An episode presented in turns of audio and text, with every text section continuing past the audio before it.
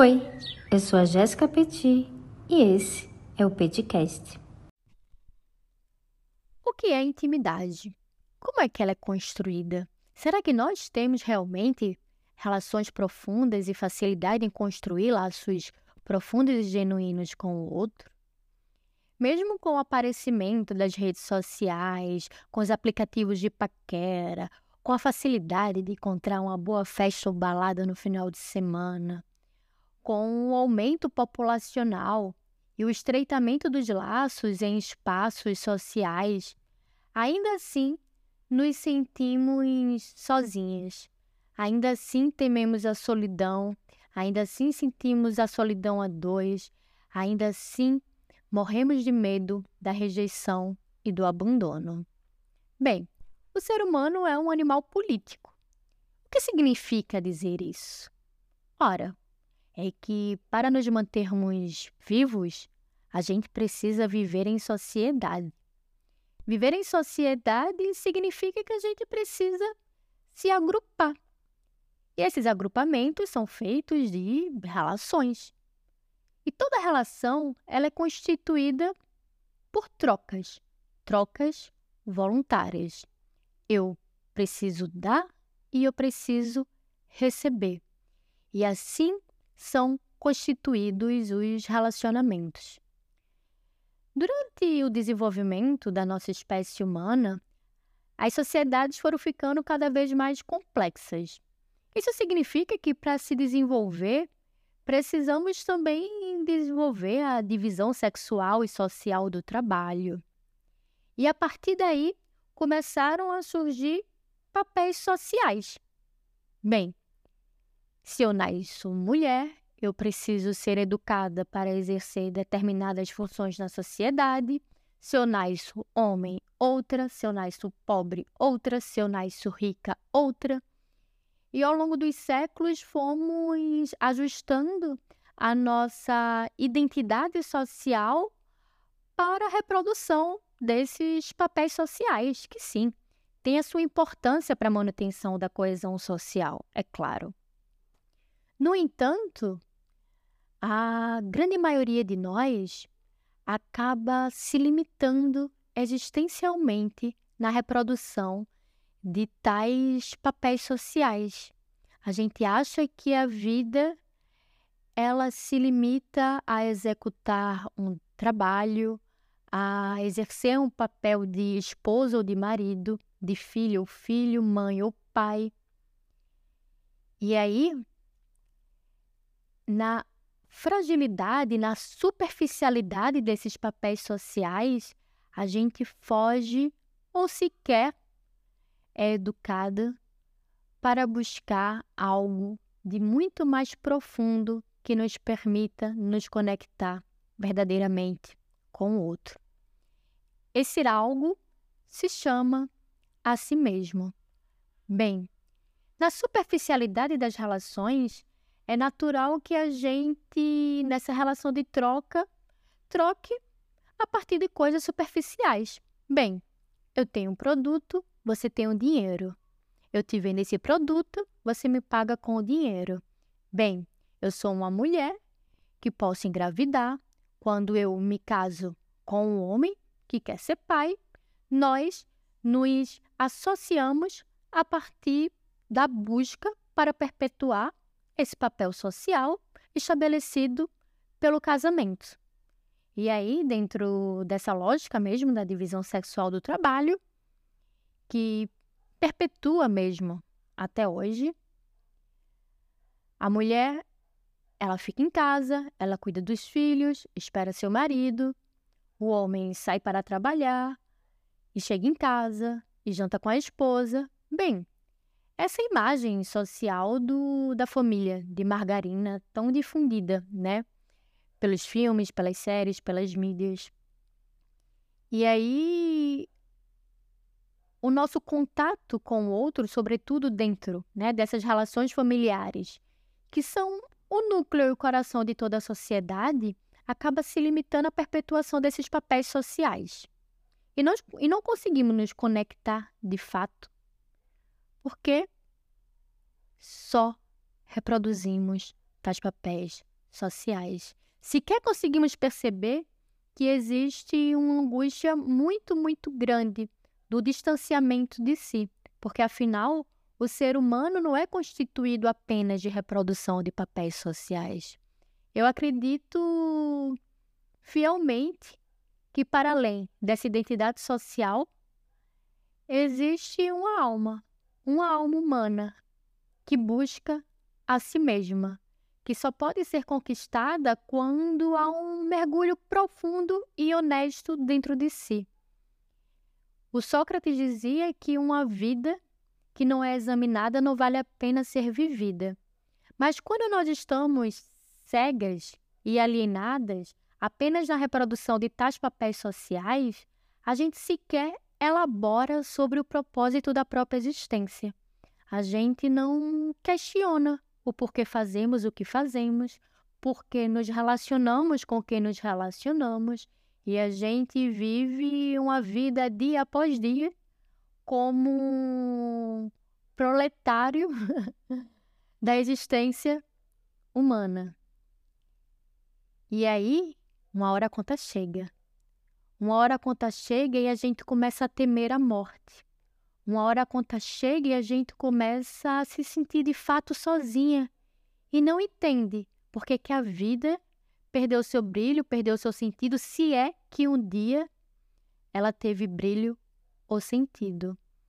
Eu gosto de pensar que essa angústia humana, que uma hora chega para todos, às vezes através de sintomas como ansiedade ou depressão, ela está querendo denunciar uma fome própria da alma. E essa fome própria da alma eu chamo de intimidade.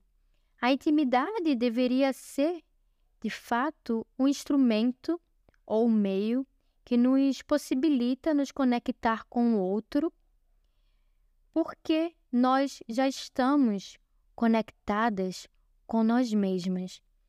A intimidade a gente é levada a crer, né, no imaginário social, que ela pode ser caracterizada quando a gente se sente à vontade em ficar nua na frente de alguém ou de, sei lá, fazer xixi no banheiro com a porta aberta.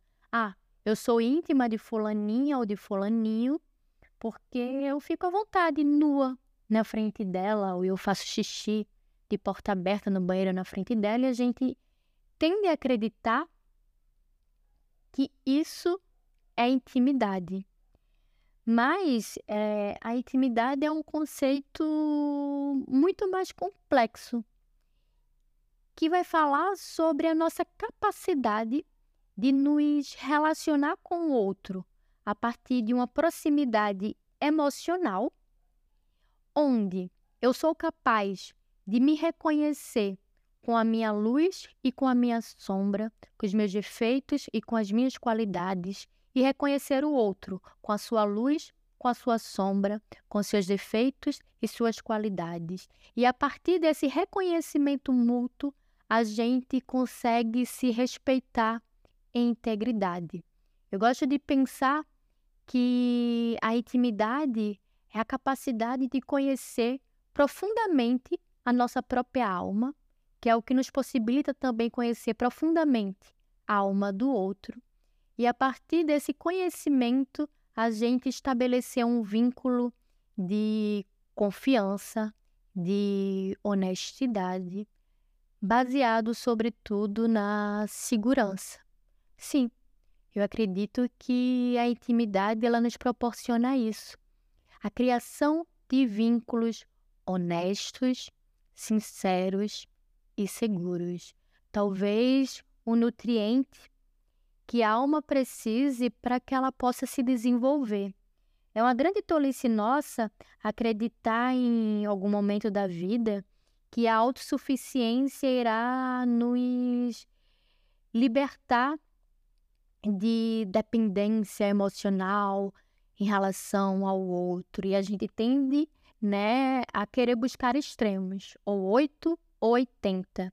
Ah, se eu sou hoje dependente emocional, eu preciso me tornar uma pessoa autossuficiente que não depende absolutamente de ninguém. E bem, verdade seja dita, toda relação é também uma relação de dependência.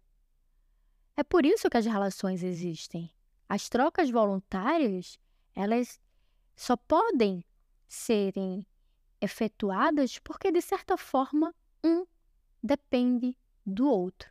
A dependência emocional nada tem a ver com a busca por uma intimidade. Porque para que haja de fato a construção de uma intimidade entre pessoas, é necessário, sobretudo, que a gente tenha algo de nós mesmas que já foi conquistado para oferecer genuinamente naquela relação. E que o outro tenha algo de si mesmo para oferecer naquela relação. Eu gosto de pensar que a intimidade ela é como uma viagem onde duas pessoas que estão sedentas para conhecerem mais sobre si mesmas resolvem a partir de um relacionamento, seja ele um relacionamento amoroso, romântico, entre amigos, familiares, etc e tal, possibilitar o próprio autoconhecimento a partir desse reconhecimento. Porque toda relação é uma relação de projeção e espelhamento. E quanto mais eu me aproximo do outro, mais eu me aproximo de mim mesma.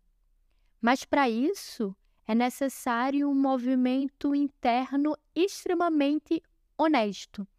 É necessário que haja, por exemplo, uma relação de confiança mútua, onde a gente se sinta segura para compartilhar aquilo que nos incomoda, aquilo que pensamos, aquilo que achamos, com a certeza de que o outro irá nos acolher e não irá nos rejeitar nas nossas diferenças. Coisa difícil de se conquistar hoje em dia, sobretudo quando as relações são extremamente conflituosas porque as pessoas elas desejam impor aquilo que elas são ao outro e na mínima demonstração de diferenciação do outro em relação a ela, ela já se sente completamente ameaçada, fazendo com que desenvolva um comportamento agressivo para atacar a diferença do outro. E a intimidade ela é exatamente o oposto. A intimidade é a capacidade de se relacionar com a diferença do outro a partir dessa via do próprio acolhimento. Na intimidade, a gente consegue receber, a gente consegue estabelecer uma forma de comunicação honesta e aberta, onde essa diferença ela é respeitada e a gente se sente confortável para conseguir expressar de forma clara e assertiva aquilo que a gente sente, aquilo que a gente pensa e os nossos próprios incômodos. E para isso também se torna necessário assumir a nossa própria vulnerabilidade. Ora, Toda relação é uma relação de dependência, eu já falei disso aqui.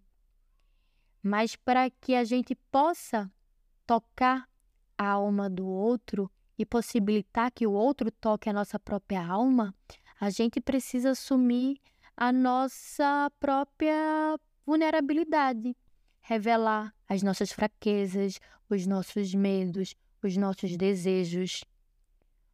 Uma outra coisa que é igualmente fundamental para a construção dessa intimidade, e aqui eu vou fazer referência ao Pequeno Príncipe, é que é o tempo que dedicamos à nossa rosa que a torna tão importante.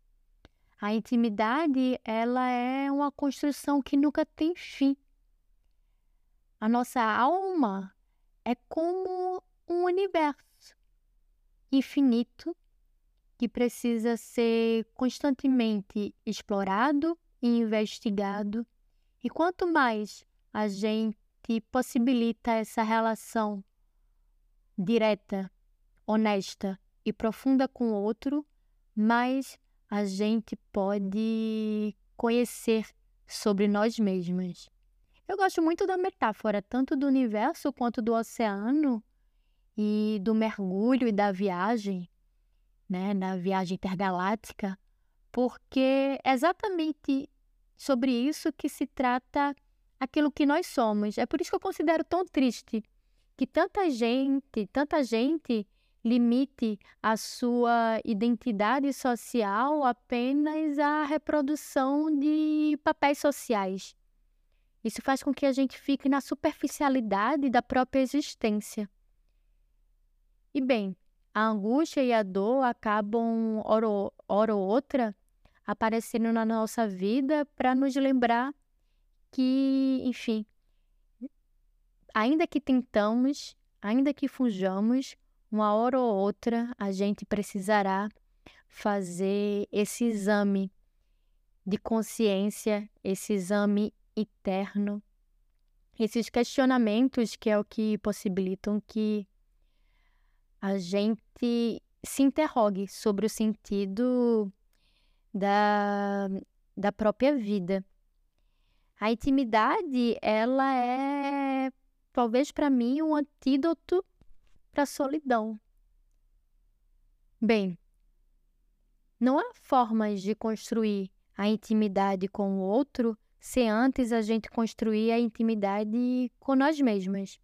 E a gente pode construir essa intimidade, obviamente, a partir de um diálogo interno.